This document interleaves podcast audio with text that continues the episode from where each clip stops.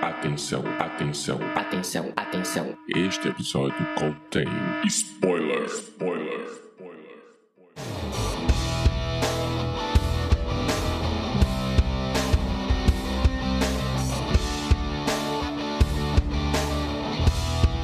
Este é o Podcast ao Cubo, o seu programa sobre cinema, séries e cultura pop.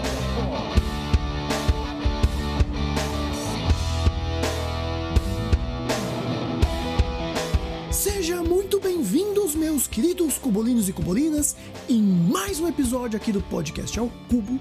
E hoje o episódio está cheio de ninjas cortadores de cebola. É isso mesmo, vamos falar de filmes e séries que choramos litros. E estamos aqui com o chorão Matheus. Eu já tô aqui chorando de nervoso mesmo desse programa. E também a Maria Chorona Stephanie. Oi, gente. Vocês estão bem? E pela primeira vez é o mago por trás do áudio, está aqui conosco gravando Bin Lennon, o editor do podcast ao Cubo. Olá, pessoas, tudo bem com vocês? Eu prometo que hoje eu não vou chorar. É, eu quero ver você chorando na hora da edição, depois que esse episódio for, for pra sua mesa. É a primeira vez que eu vejo o, o editor participar do próprio programa também. Dessa vez vai ser tenso, hein? Tenso. É, e por falar em tenso, nós temos que lembrar que nós estamos nas redes sociais. E onde estamos mesmo, Stephanie? Nós estamos no Instagram, no Facebook, no Twitter, em todas as redes sociais, né, as principais. E você pode procurar lá por Podcast ao Cubo, arroba Podcast ao Cubo em todas as redes. E já que estamos falando né, de redes sociais, eu queria aproveitar para falar também para vocês que alguns colegas aqui do P3 seguiram por um novo rumo, por um novo caminho e iniciaram um novo projeto de podcast que é o The Cast is Back, que vocês também podem seguir lá nas redes sociais deles para dar essa força, né? Exatamente. Então é isso, aumente o som e vem com a gente.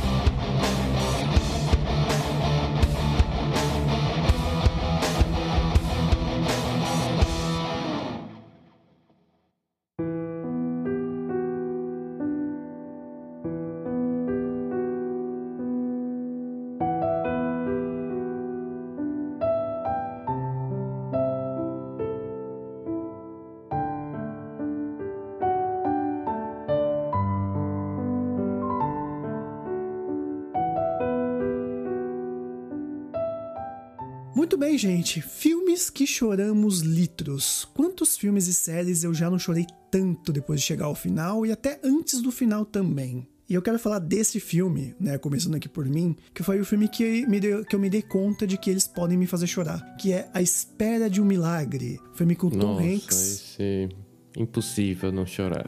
Exatamente. Filme com Tom Hanks, com aquele ator que ele faleceu. Putz, agora esqueci o nome dele. Que ele faz o, o personagem de John Coffey, né? Que ele fala igual, igual café, né? Like coffee. E que, pô, cara, esse filme é, é, é uma montanha russa de emoções. E vocês já viram além do, do Matheus? Olha, eu vou falar que eu devo ser a única pessoa no mundo que ainda não assistiu esse filme. Por incrível que pareça, já estou sentindo as pedras vindo me Um atingir. shame aí. Mas, infelizmente, até hoje, e eu morro de curiosidade, sei da, de toda a história por trás. Pela primeira vez, você vai colocar o selo vergonha pra você mesmo. É, eu vou jogar também essa pedra aí, porque é impossível. Esse filme é um clássico.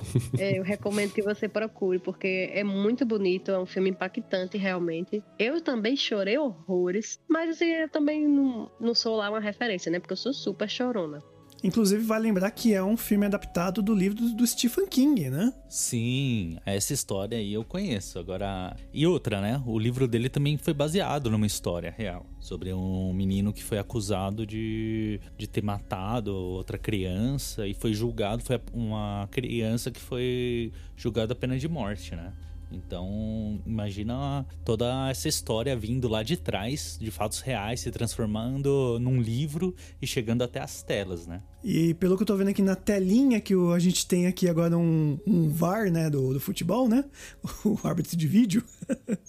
Ah, parece que o filme está disponível no Globoplay. Olha Globoplay, só. no, no, naquele de venda do, no Android, no Loki, onde mais mesmo, ô, ô, Matheus?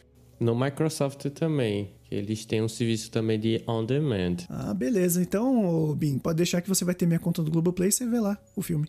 Opa, maravilha, hein? Finalmente. e será que ele vai chorar? Ah, eu acho que com vai. viu? certeza, com certeza. Cara, Com vai. certeza. Eu ainda digo, é difícil eu não chorar num filme. Porque é cada um que eu já chorei que vocês não acreditam. Vixe, Não, eu acredito. Eu acredito também, porque a gente viu a lista. com certeza. e você, Matheus? Com que você chorou? Rapaz, eu vou começar com um que eu chorei bastante.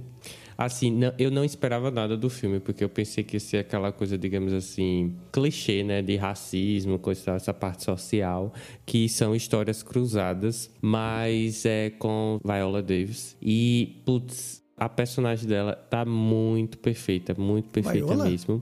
E na verdade, na verdade, Não seria o que tava Spencer? As Não, duas não estão ela. no filme. As duas estão? estão no filme. Sim. Ah, É, as tá. duas. Agora, eu- chega, eu tremi aqui, que eu disse, será que eu tô dizendo a personagem errada? Porque eu me lembro que Ah, era tá, ela então mesmo, duas. sabe? Aí tem as duas, na verdade. Mas assim, o que me fez chorar com Histórias Cruzadas, na verdade, foi a atuação dela, sabe? Que é tão, tão, sei lá, assim, com a energia mesmo, que você faz acreditar que rompe aquela barreira que existe da ficção. E essa questão racial nos Estados Unidos é muito forte, né? Quando a gente vê um filme sobre isso, eu mesmo fico assim, né?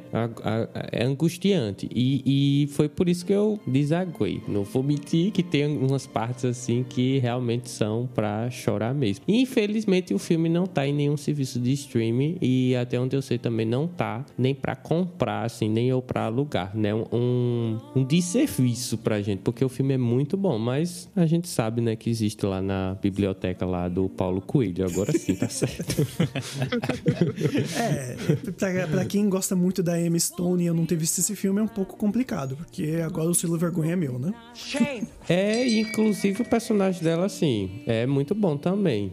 O estilo de Viola Davis também. Então fica aí a dica Histórias Cruzadas. O nome original é The Help. Sim, muito bom, realmente. Vocês já tinham assistido ou nunca conheceram esse filme? Eu já vi. Viola Davis, assim, eu, eu pago muito pau pra ela. Eu acho ela maravilhosa. Foda e mesmo. também fiquei emocionada. Então vale a pena colocar na minha lista, né? Pra assistir definitivamente. E na minha muito, também. muito, também, né? muito. Vale muito a pena esse filme. Mais um pra choradeira. E tu, Stephanie Vasconcelos, qual foi o primeiro filme que você chorou?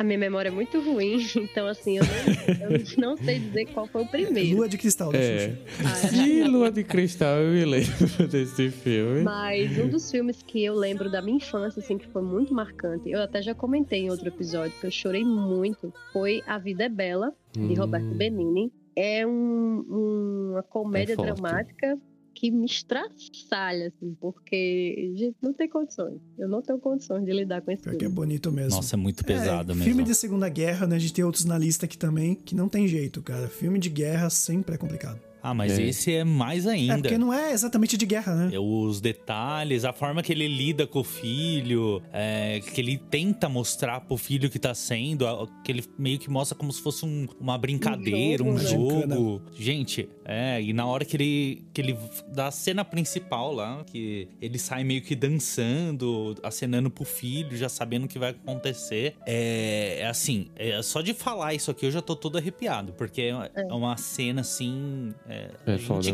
que entende o que tá acontecendo, a criança que tá ali não. Mas a gente que entende o que tá acontecendo, a gente fica chocado. Já dá uma É. angústia, já volta. Toda a angústia que você passou durante o filme, você já sente novamente, só de pensar.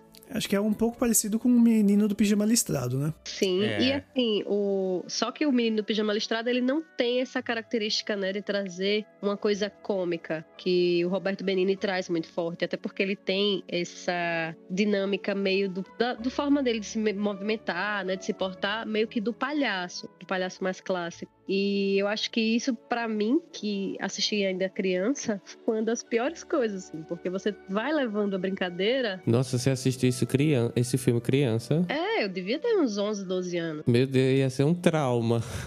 eu também era bem novo quando eu assisti. Foi logo que lançou, não sei nem que ano. Alguém tem essa informação? Foi lançado em 1997. Meu Deus, ah, eu era criança também. Eu tinha 7 anos quando lançou, então. Mas eu acho que assisti um, um pouco depois disso. Meu Deus. Então deve ser o equivalente ao Jojo Rabbit, então. Caso alguém não tenha visto ainda, é, esse filme tá ali, né, no nosso parceiro Telecine, pode ser encontrado lá, tchim, no catálogo deles. E eu super recomendo. Acho que todo mundo aqui recomenda também, Sim, né? Com certeza. Eu super recomendo. Inclusive, eu acho que o filme, assim, porque filmes de guerra, né, não traz, entre aspas, nada novo. A gente já sabe, inclusive, que vai acontecer tragédia e tal. Mas nesse caso espe específico, é essa coisa assim, digamos, lúdica e a criança, sabe? Que eu acho que é o mais pesado. É a gente saber que vai acontecer tudo aquilo que ocorreu durante o filme e é um espelho do que aconteceu, o que acontecia na realidade, né? Então eu fiquei muito triste, triste. Não cheguei a chorar, confesso, mas fiquei muito triste com esse filme mesmo. É, eu também não lembro se eu cheguei a chorar, porque eu era bem novo quando quando eu assisti, mas realmente ele assim ficou gravado na minha memória de um jeito que eu acho que fora esse, só mais Bicho de Sete Cabeças, que eu também assisti quando eu era criança, que também me chocou, mas por outros motivos. Mas realmente, uh, eu não lembro de choro mesmo. Então traga logo o seu filme de que se chorou mais aí, pra falar pra gente. O que eu mais chorei? É, um da lista aí que você colocou. Porque o que eu mais chorei foi o Sempre ao Seu Lado. Ai, meu Deus. Esse, acho que, pelo menos eu acho que tava na lista, era da Stephanie a lista que também tava? Acho que do Matheus, né? Ah, é do É o Matheus. meu também. Mas, cara, eu chorei muito com esse filme. Eu também. Eu fiquei desidratado com esse Eu fui filme. chorar no aí. Eu banheiro. tava conversando hoje com a minha namorada e ela falou que eu tinha que colocar esse filme na lista, principalmente porque ela falou, segundo a lembrança dela, eu, não- eu acho que ela exagerou um pouco, mas ela disse que eu fiquei horas chorando e me desidratando, como vocês disseram. Porque, Não, é gente, é...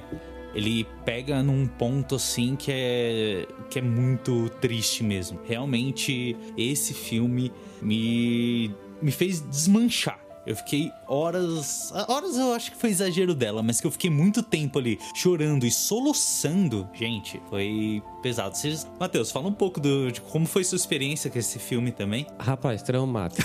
Trau- tra- traumática. Eu, cheguei, eu tô aqui arrepiado também, porque foi o seguinte: eu assisti na Globo e eu me lembro que era tipo assim, dia de sábado, sabe? O que sempre tem, né? Depois do. Sempre tinha, eu acho. Não sei se ainda tem. Aí depois do Zorra Total tinha aquela sessão de filme, coisa da própria Globo. Enfim, eu comecei a assistir, né? Eu disse, olha que legal, um cachorrinho, coisa e tal.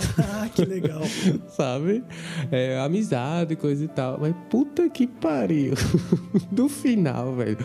Eu, eu simplesmente desaguei. E eu fiquei assim, eu, eu não sei. de- é, sabe aquela coisa que você começa a chorar e você não sabe nem por que tá chorando? Porque Exatamente. é, velho, é, é muito. Assim, toca muito você o, o filme, sabe? E meus pontos fracos são, além de cachorro, é tipo, é mãe, velhinho, sabe? Então, o, o cachorro ali eu. Eu não fiquei muito bem, não fiquei muito bem. Eu me lembro até, inclusive, que eu não dormi bem. E eu tenho uma coisa muito estranha, porque é, por mais que seja ficção, né? E a gente sabe que é história real, né? É baseado Sim, na história é- real, na é verdade. o que aconteceu com o japonês, né? Eles Isso, isso. Pro Richard Gere, né? Mas ele é professor de Isso, música, isso. tudo, igualzinho. Então, mas aí é que você. aí- Mas aí é que tá. Você fica mais é, ligado com o cachorro mesmo. Porque ele é mais, mais ator. s- É assim, passa o Richard Gere, Ah, entende? com certeza. O filme é do cachorro. O filme é do cachorro. É, é o filme do cachorro. Então, aí eu, eu me lembro, inclusive, que eu fiquei muito mal. E parecia que tinha alguém da família que tinha morrido, entende? De luta, assim. É, é uma coisa impressionante. Como eu não consigo, às vezes, separar essa, essa coisa que aconteceu no filme, sabe? E, pra mim, a- eu, eu não sei não. Se eu, eu- olha que eu assisto outros filmes que já chorei muito. Mas eu não sei não se eu conseguiria assistir esse de novo, viu? Que eu acho que eu Esse eu não tento. Eu, eu pensei ainda assistir essas obras, principalmente as que a gente ia falar hoje, mas esse daí, não. Eu não tenho coragem de assistir de novo. É, eu fui assistir, sei lá, três, quatro anos atrás. Faz pouco tempo se você for ver. Mas falar que eu tenho coragem de novo não dá. Eu fiquei realmente assim, ó, soluçando, segurando o peito, assim, falando o que que tá acontecendo comigo. Gente, é. Eu É fiquei pesado nervoso, mesmo. porque eu fiquei assim também. Cara, eu, eu acho que é porque o amor do animal é um amor muito puro, né? Isso. Aí toca muito a gente. Sim. Eu digo mais, é uma coisa bem real, porque eu já vi no, no Instagram, se não me engano, um- uma mulher que gravou o cachorro na lápide do, do marido dela e o cachorro tava, ficava ali. eh, Sério, ele chorava. Você, você viu que o cachorro tava chorando mesmo de saudade do dono. E é, é muito tenso, porque o cachorro ele é muito aquela coisa. O animal em geral, né? Ele- pelo menos o, acho que o cachorro é, É, mais se apega se apega muito. muito, e, e- e é- e é muito sincero, né? Por isso que falam, né? Que a amizade verdadeira mesmo é do cachorro. É, verdade. Sim, eles até explicam no filme que essa raça em si, ele, ele tem esse apego e normalmente é com uma pessoa só. Então, quando essa pessoa se vai, acontece alguma coisa com ela, o cachorro fica tentando buscar essa pessoa de alguma forma. Isso, tanto que tem contos japoneses sobre isso. Cara, eu Hum. nunca criaria um, um cachorro desse, porque eu, eu já ia ficar tendo crise de ansiedade, imaginando se eu morresse antes dele, como ele ia sofrer. Eu não. tava lembrando justamente disso, porque quando mostra ele indo lá pra estação, né? E eu chorando, e eu apontando pro filme assim, eu disse, o cara vai voltar, não. Sabe? eu chorando lá, o cara vai voltar, não. E desaguando de choro, velho. É muito pesado esse filme, meu Deus do céu. É maldade esse filme, na verdade, né? É maldade É. com todo mundo que foi assistir. É. Se você tiver assim alegre naquela semana, ok, vai assistir esse filme aí, você fica de luto, literalmente. E mais uma vez, esse filme tá disponível no Globoplay. Não é recomendado assistir no período da pandemia, que a gente já não tá muito bem. Exatamente. É. Além do Globoplay, Diego, tem um Telecine também, viu? O Telecine, nosso parceiro Telecine está no Telecine e no Globoplay. Então você tem dois lugares aí pra assistir o filme. E você, Diego? Qual que foi a sua escolha? Como o Matheus disse, né, que filmes de cachorros e mães deixam ele triste e também é obviamente de velhinhos. Eu vou trazer aqui Meu Pai, não Meu Pai, tá? O filme chamado Meu Pai. que é um filme aí com Anthony Hopkins. A gente tem já um podcast que a gente fala do ator. Eu falei um pouco também desse filme lá, mas aqui eu vou destrinchar muito mais porque, além de ser um filme de um velhinho, é um velhinho sofrendo de Alzheimer. Primeiro que o filme ele brilhantemente te coloca pela primeira vez dentro da mente de uma pessoa com Alzheimer. Sempre é uma coisa externa, né? E nesse filme você vê realmente como o Alzheimer age na cabeça de quem tem o Alzheimer. Cine- cinematograficamente é incrível isso, mas tenho a dizer que, como ator, eu já fiz uma peça sobre Alzheimer. Não eu que tinha na peça, era uma, era uma senhora de idade que, bom, quem sabe dá mais em idosa essa doença, né? E então eu estudei muito a fundo o Alzheimer para poder fazer essa peça. E esse filme tá assim incrível, muito tocante, mas o final em si é o que me deixou muito, muito triste pelo que ele fala, as coisas que ele diz, as coisas que ele passa, né? E isso no final eu parei o filme, tava no crédito e aí pronto. Desaguei e me desidratei em, em choro. É, eu tô aqui já emocionado.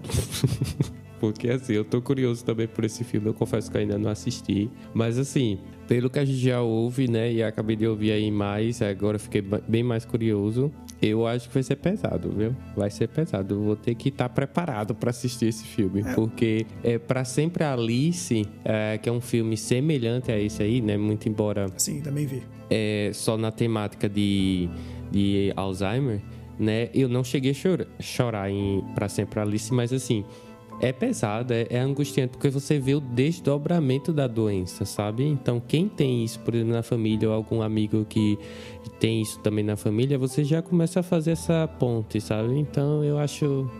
Vai ser, vai ser, vai ser difícil, vai ser difícil, mas a gente segue. É, o final pra mim foi o que mais tocou. No meio do filme você ainda consegue ver alguns momentos mais lúdicos, algumas coisas mais engraçadas. O Anthony, Hopkins, ele é esse ator versátil, né? Então ele consegue te mostrar várias emoções em apenas um take, assim, de um plano médio na... Não sei se é plano médio na cara, que eu nem lembro mais ou menos. O- Bink me corrija. Mas, pô, ele é incrível, assim. E o final pra mim foi o que acabou comigo. Acabou porque... E ele ganhou o Oscar também, né? Por Exatamente. esse papel. É, você vê esse filme e você sabe o porquê que ele ganhou o Oscar. Muito merecido. Provavelmente deve ser plano headshot, que a gente chama, que é bem fechado na cabeça. Sim, né? É, e ele é muito ator de, de expressão facial, Anthony Hopkins. Que ele, é, ele é provavelmente ator de teatro, mas também é muito ator de cinema. Então, o cinema tem essa coisa de, da expressão, né? Que é o mais principal né, no, no filme. O mais principal foi ótimo, né? E, mas ele sabe fazer isso. Quem. Cara, eu vou colocar de novo esse vídeo no, no, na postagem do, do podcast, desse episódio, que é a cena dele do, do Westworld, que o canal do Nerd Writer é, analisou a interpretação dele. E é incrível o jeito como é analisado e o jeito como você percebe que ele atua. É, é fantástico. Ele é foda naquela série. Foda, foda. Em tudo, em tudo que ele faz, ele é foda, né? É. É, ele realmente é outro nível, né? Infelizmente, essa obra específica eu não assisti, mas tem a curiosidade, né? Exatamente. Se me permitem, ele é foder nesse filme, né? Bom, aí essa piada foi boa. Forking É, eu Right. também não assisti ainda.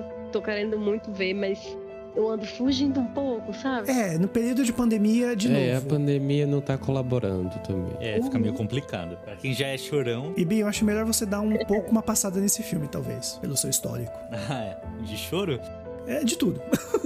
Ah, entendi. Mas bem, de novo, Matheus, traga mais um choro. Ai, meu Deus. Eu vou agora. É um choro vergonhoso, talvez, mas autêntico. Eu me lembro que eu tava no cinema assistindo divertidamente. E Nossa. a sessão tava super lotada, velho. E eu saí com vergonha porque eu tava, tipo, sabe aquelas caras de choro depois, né? Que foi. é, é, Não, nossa, principalmente na parte ali do Bing Bong, Bing Bong, Bing Bong. E aí ele ficou lá e a alegria tentando é, é, pegar lá o Bing Bong e eu chorando. Eu, inclusive. Eu hoje não tenho mais não essa foto, senão eu mostrava.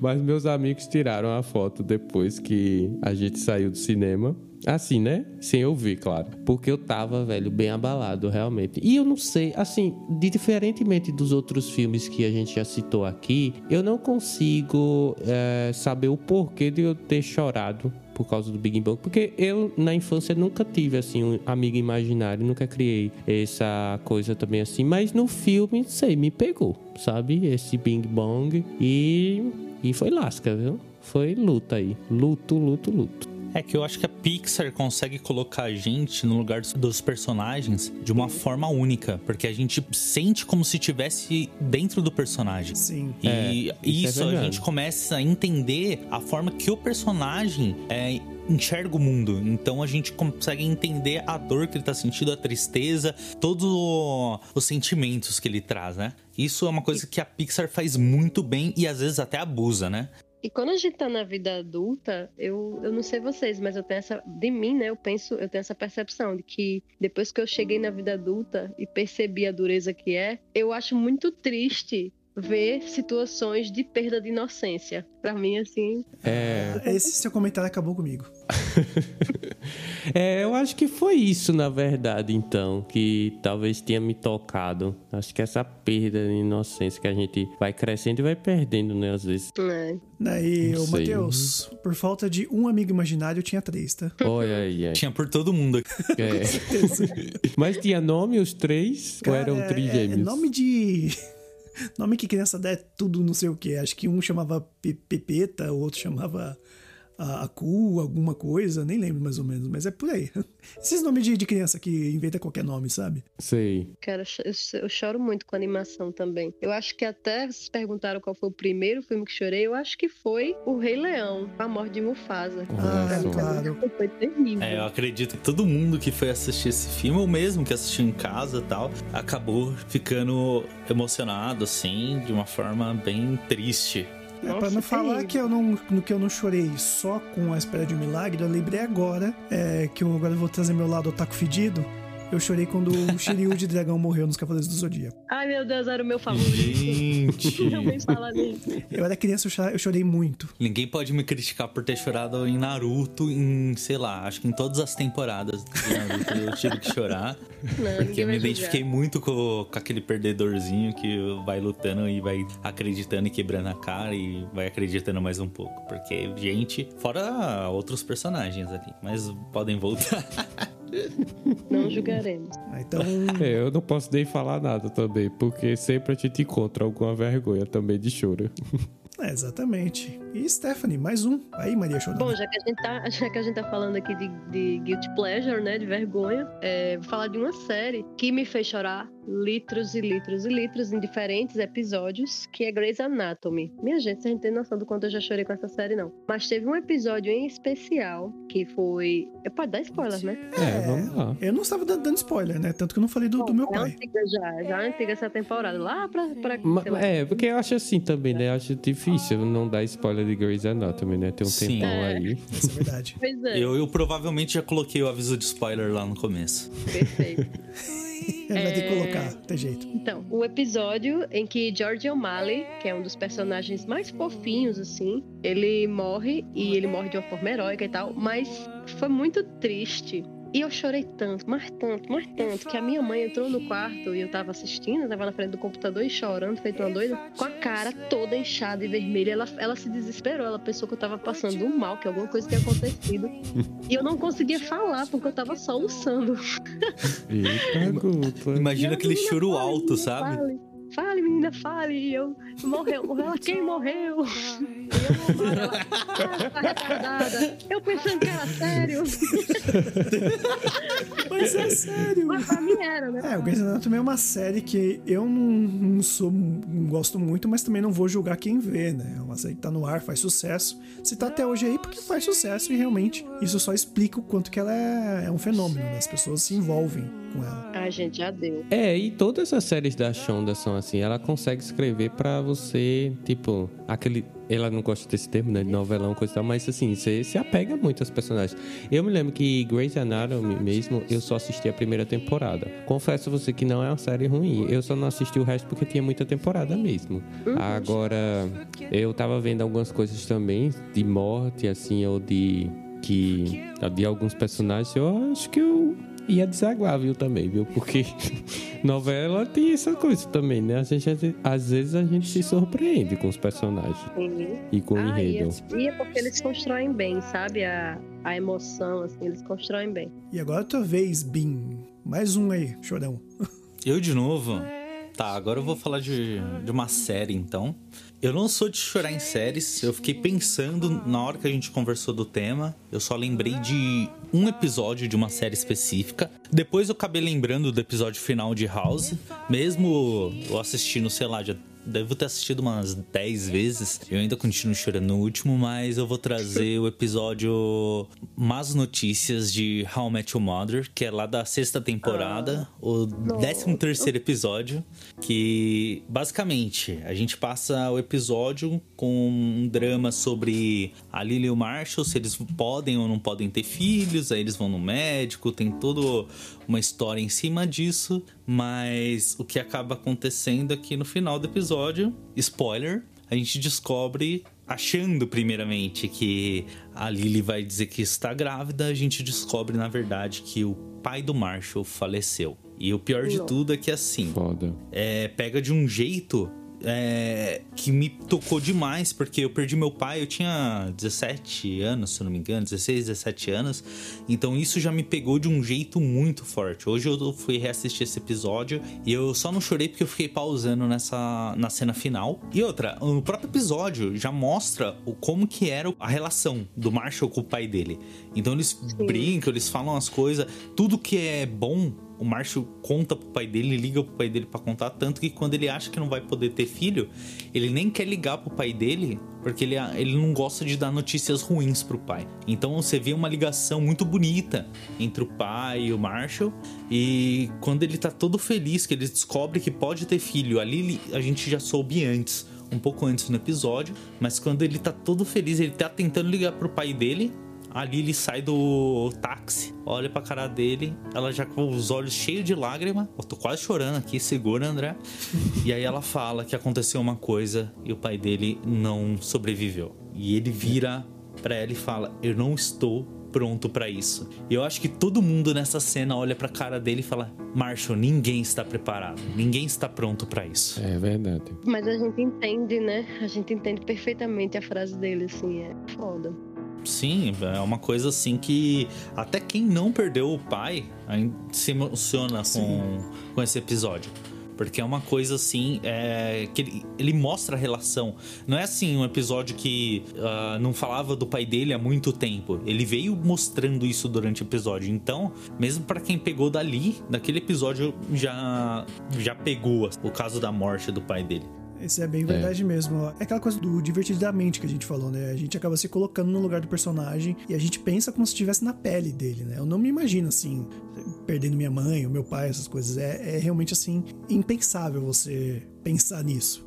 É, uhum. e receber a notícia assim, né? É muito triste mesmo. É, quantas vezes, Sim. né? Eu tô aqui dormindo, toco o telefone de casa. Quando toca telefone residencial, o telefone de, de madrugada. De madrugadas. É, é um alarme. É já. notícia ruim. Sempre é notícia ruim. É. É. E assim, o Marsh, eu, eu, eu, confesso a você que eu chorei nessa cena por dois motivos. Primeiro, porque é a cena final, né? Então você toma aquele baque ali. Não tem mais alguma coisa para se desenvolver. E o Marshall é um, um símbolo, assim, de brincalhão, né? De brincadeira, coisa e tal. A gente nunca espera que vai vir uma notícia de baque assim. E se eu não estiver enganado, na verdade, é, o ator, ele não estava preparado para aquela cena. Porque até, então, até onde eu sei, se eu não estiver errado, né, novamente, ele iria receber uma notícia, mas não ia receber que o pai dele tinha morrido, né? Na, na série, claro. Sim, é e isso mesmo. por isso que ele fala: ninguém está preparado para uma, uma, uma notícia dessa. Porque ele não estava preparado realmente para aquela a frase do roteiro, entende? Sim. E, ele achava assim, que a Lily ia falar que ela estava grávida. Era é... essa informação que ele tinha.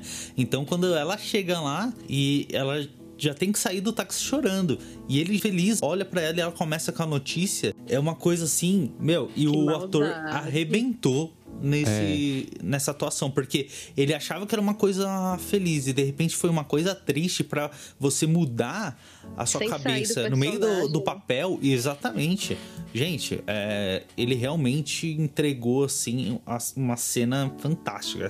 Essa é uma das melhores cenas assim de atuação que eu lembro de How I Met Your Mother. E um dos melhores episódios também de How I Com certeza. Inclusive, é, vocês falaram isso do ator, eu lembrei agora que na época de faculdade, não sei se a Stephanie já teve um exercício desse, que o meu professor chegou para mim e me passou uma informação e ele passou outra informação para para outra menina que ia interpretar comigo no, no exercício. E por incrível que pareça, era, era uma coisa a ver com, com gravidez, que ela ia dizer para mim que estava grávida, só que ao contrário eu ia dizer que tinha perdido emprego. Aí ele queria ver essa, essa dualidade em cena, para ver como que a gente ia se portar. Então me lembrou isso, lembrando que você falou isso do autor agora, que ele não sabia. Então acho isso bem, bem legal. Que não é a primeira vez, né? Star Wars tem isso, né? Que o, que o Luke Uh, que eu acho que ninguém sabia que ele ia falar Luke, eu sou seu pai. Na, na cabeça dele é Luke, eu matei o Obi-Wan. Então sempre tem isso, né, nas produções, então.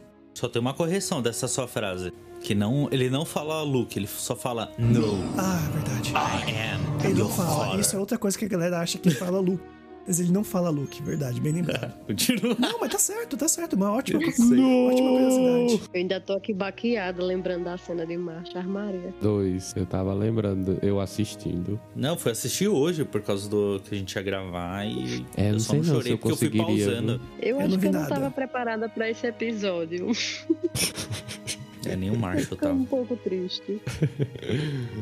Bom, eu vou dizer uma série também aqui, que eu já tô emocionado também, lembrando. Mas assim, é, é que tem certos tópicos, né, que são bem mais, digamos, chorosos, né? Temas que são bem mais chorosos, que é câncer, né? Então a gente já sabe aí que vai ter bem coisas que você não vai lidar. E, e é bem clichê, na verdade, a série. É The Big C, não tem tradução pro, aqui pro Brasil e nem tá em streaming também. Mas assim, é, é, eles colocaram como aquela doença com C, né? Que é, a gente chama aqui para câncer.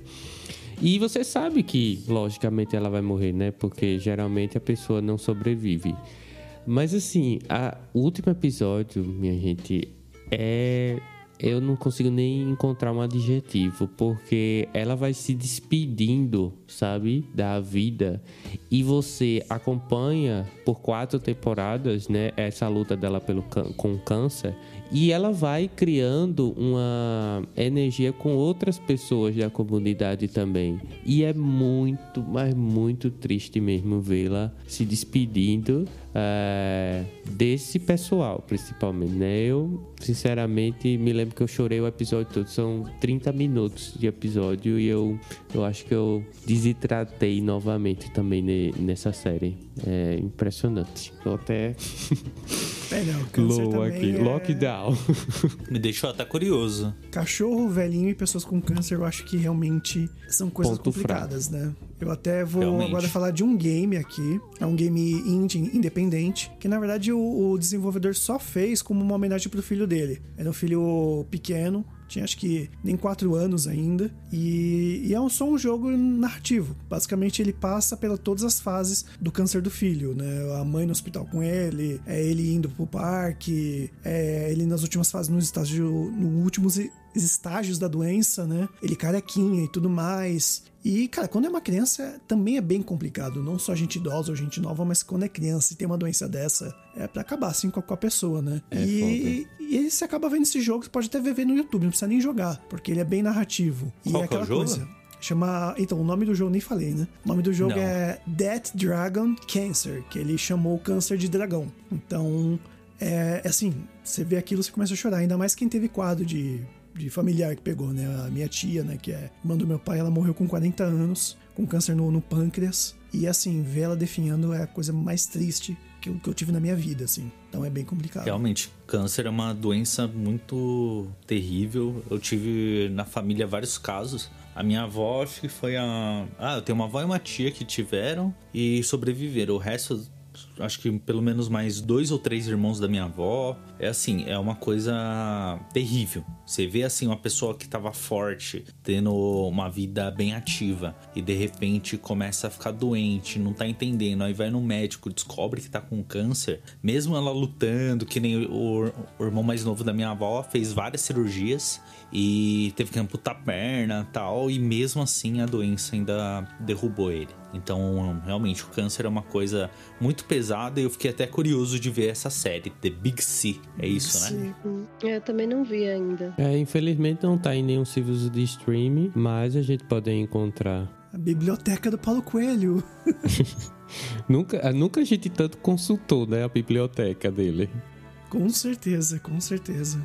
E só para não falar que não tem filmes de câncer que não tem um final feliz, né? Tem um filme do Joseph Gordon-Levitt com o Seth Rogen, né? Um filme, mais um filme que ele fuma maconha, né? E que se chama é, 50-50 ou 50% que é um filme sobre um cara que tem câncer. Só que, bom, spoiler, né? Ele sobrevive no final. Na verdade, que até a propaganda do filme é sobre isso, porque o próprio cara que teve câncer, que é baseado em fatos reais, resolveu fazer esse filme. E assim, o Joseph Gordon-Levitt é um cara que eu acho muito bom ator e eu acho que ele interpretou muito bem, até no, no estágio da raiva que ele teve por estar com, com, essa doença, né? Que mesmo sendo ele tendo se curado, né? Ainda assim tem um estágio da, de ter muita raiva, né? Por causa da doença. Mas ele mais. teve na vida real mesmo? Não, um outro cara que teve. Ah. O Joseph, o Joseph Gordon-Levitt interpretou ele. Ah, sim, sim. Eu gosto muito dele como ator também. Né? E só para finalizar, dando algumas menções honrosas de alguns filmes que não entraram nessa lista. A gente improvisou muita coisa, muita coisa ficou de fora. A gente também quer que você, ouvinte, se estiver ouvindo isso, manda nas nossas redes sociais, né? Como a gente falou, tudo arroba podcast ocupa. E mande lá também os filmes que você indica que você chorou muito. Então, que filme faltou? Aliás, acho que é bom começar com esse que é Na Natureza Selvagem, né, Matheus? Que a gente tem aí até boas notícias Nossa. a respeito desse filme. A gente não vai entrar muito em detalhes na Natureza Selvagem, porque na próxima temporada a gente gente vai fazer um programa só para o Natureza Selvagem, porque precisa. É. Mas assim, é... eu já assisti esse filme umas cinco vezes. E quando eu assisto em casa, eu me permito chorar. porque eu passo para meus alunos, né? Eu não posso chorar em sala, entre aspas, não posso, né? É... Mas assim, é minha menção honrosa. E tem outro também, que é eu, Daniel Blake. Eu recomendo muito. Inclusive, é um dos filmes que difere muito do que a gente já tinha abordado aqui, que é na questão de pobreza, né? Eu nunca vi filme assim nessa questão. E pobreza britânica, que a gente acha que lá não tem, né? Pobre. E também tem outros, né? Outros dois. O Náufrago e Nasce uma Estrela, né? Bem recente aí, um filme que eu me emocionou muito. Eu cheguei a chorar mesmo. Eu ainda não vi Nasce uma Estrela. Shame. Shame.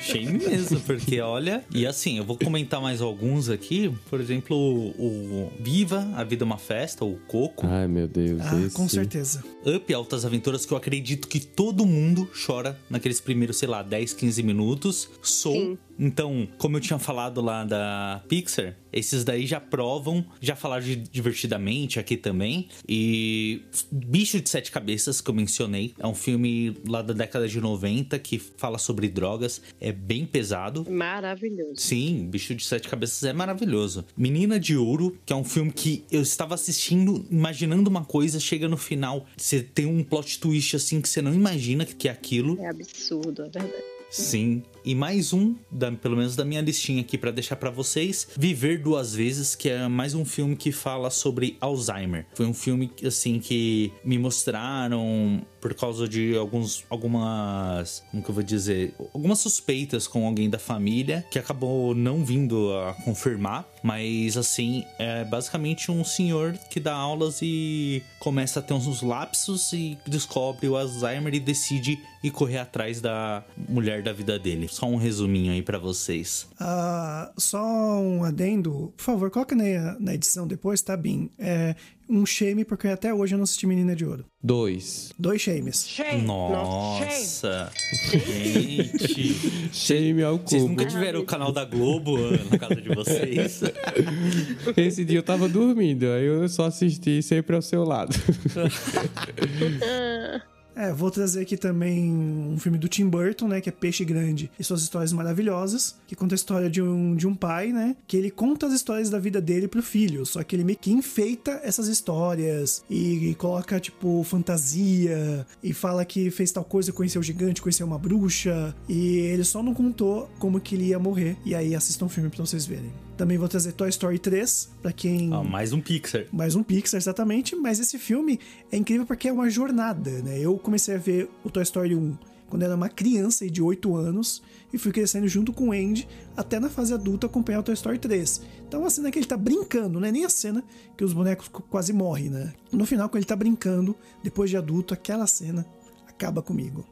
E, só pra finalizar, na minha lista de menções honrosas, Clique é um filme com Adam Sandler, ele faz palhaçada e tudo mais, mas aquele final ainda acaba comigo, porque é, é muito real. Apesar de ser uma comédia, é muito real. E toda vez eu choro, toda vez eu choro. Eu não acredito que eu esqueci desse filme.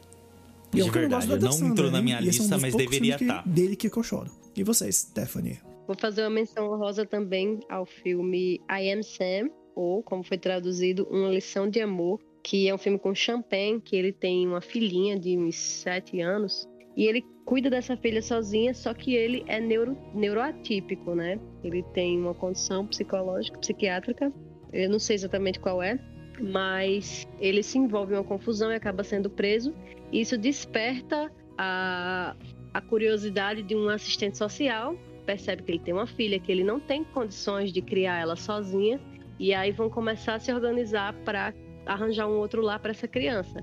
E é muito triste porque eles têm uma ligação muito forte. Enfim, apenas assistam. Fica a dica aí. Nossa, pesado, hein? Champagne dá um show de atuação, gente, nesse filme. Também um ótimo diretor. Sim. Eu vou citar só mais um. Jojo Rabbit. Jojo Rabbit. Eu não lembro se eu chorei nesse. Eu coloquei na minha lista, mas não lembro se eu chorei. Mas é, é triste pra Eu caramba. chorei. Nossa. é, tu- O bom é que ele termina um pouco mais alto astral. Sim. Mas ele realmente tem uma, um trecho ali que realmente me chocou, assim. Eu esperava, na verdade. A Scarlett Johansson também tá incrível. Sim, ela concorreu ao Oscar, né? Sim, o filme do, do Taika, né? Taika Waititi, ele é engraçado, ele faz comédia, mas ele soube ser até lúdico, né? Nossa, e ele tá muito bom. O que ele tá brincalhão e É. tal, mesmo fazendo o papel do, do coisa ruim lá, ele. Do Hitler. Ele tá. É.